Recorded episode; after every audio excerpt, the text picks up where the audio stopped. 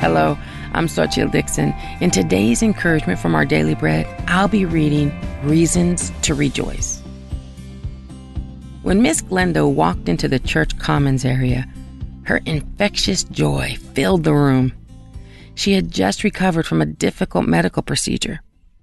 As she approached me for our usual after church greeting, I thank God for all the times over the years that she's wept with me, gently corrected me, and offered encouragement.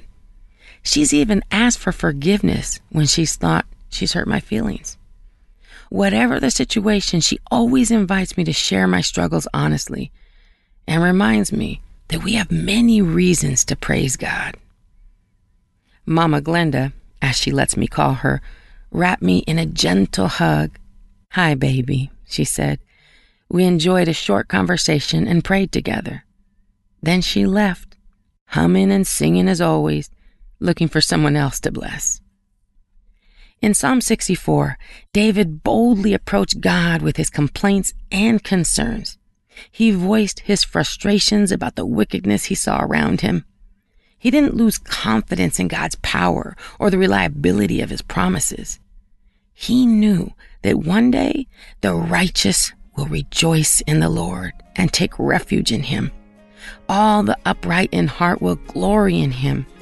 As we wait for Jesus' return, we'll face tough times, but we'll always have reasons to rejoice in every day God has made.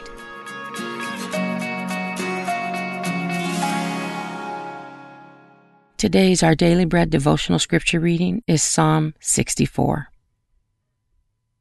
Hear me, my God, as I voice my complaint.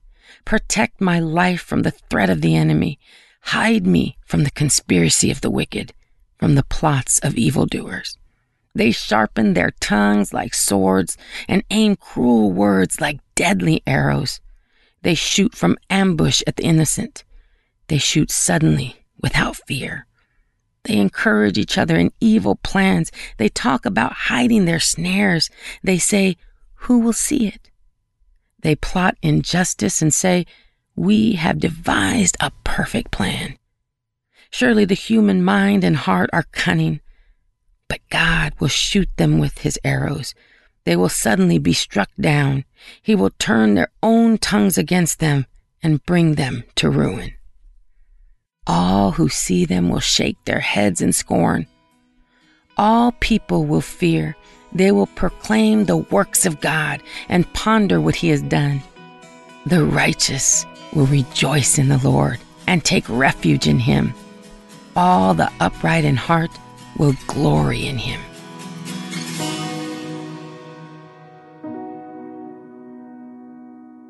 Let's pray.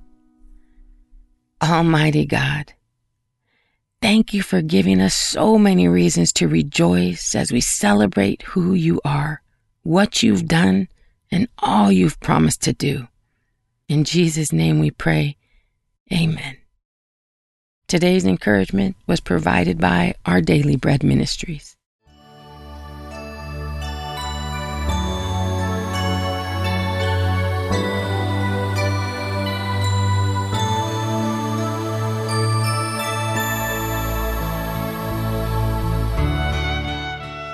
唯有巴拿马接待他，领去见使徒，把他在路上怎么看见主，主怎么向他说话，他在大马士革怎么奉耶稣的名放胆传道，都述说出来。使徒行传第九章二十七节。保罗原是在加马列门下受过高等教育的人，也热心侍奉神，为什么还要被巴拿马这样的无名小卒？带去安提阿，经过一年和教会在一起受训。原来，保罗以前虽然自以为热心侍奉神，却不认识神，还迫害属神的人。我们今天侍奉神，可是你对神有真知识吗？知道所传的是谁吗？他要你做什么吗？神的话你都愿意遵行吗？十字架的信息是从生命中来的。目的是叫人悔改，跟随耶稣。今天许多人热衷于追求高学历，在社会上事业成功，就在教会里当执事，神学院毕业后就出来当牧师。殊不知，神看重的不是这些，而是真知道他，真跟从他，真有神的生命。不要忘记，审判要从熊的家起手。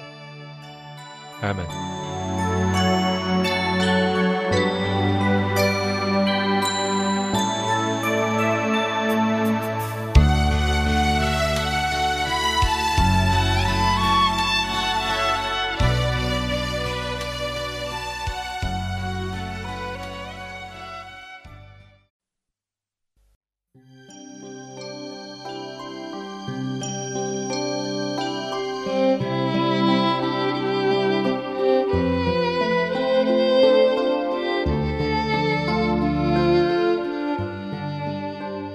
如今，主耶稣基督很大的敌人是我们对实际施工的观念。他不从新约圣经而来，而是从这世界系统而来，在支持各种活动上付出了无穷的精力，几乎没有了与神同在的个人关系，把重点放在错误的事情上。耶稣说：“神的国来到，不是显所能见的，因为神的国就在你们心里。它是一个隐藏的、不明显的事物。”一个活跃基督徒工人经常活在商店的橱窗里，其实，只有内心最深处才展现出生命的力量。我们必须除去现在所处的宗教时代的精神灾祸，在主的生命里，并没有那种我们热衷的施工活动所出现的拥挤和匆促。做主门徒的就像他的主一样，耶稣基督的国度里最中心的事。是以他的个人关系，而不是对人的外在贡献。这所圣经训练学院的力量，不在于实际的活动，它全部力量在于这个事实：将你浸透在神的里面。你根本不知道神要如何安排你的环境，也不知道你要在国内或者国外遭遇怎样的压力。如果你浪费你的时间、精力在过于活跃的活动上，而不是沉浸在关于神的救赎的伟大基要真理上，当压力来时，就会被折断。但是，如果花时间沉浸在神的里面，切实的在神里面扎根，那么无论发生什么，你都将保持对他的忠诚。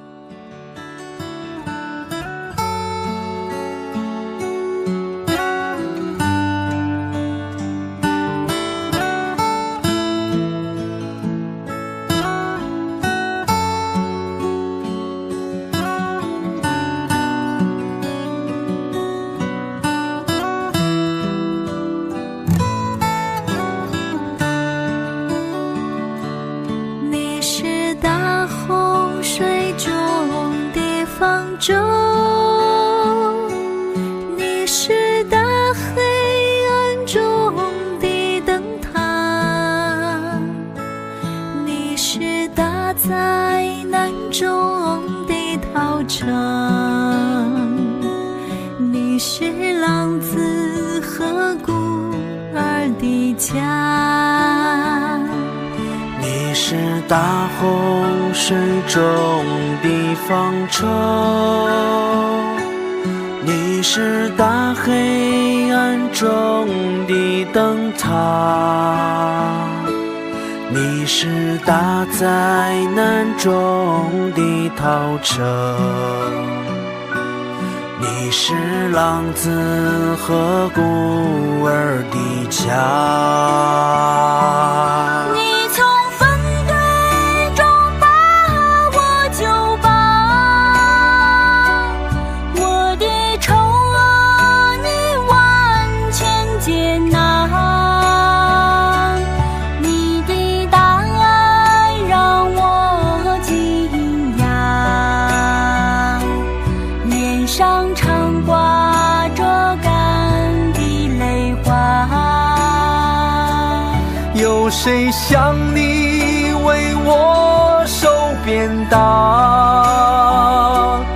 爱是罪人是就为我定十架？发自内心的敬畏，不知如何表达。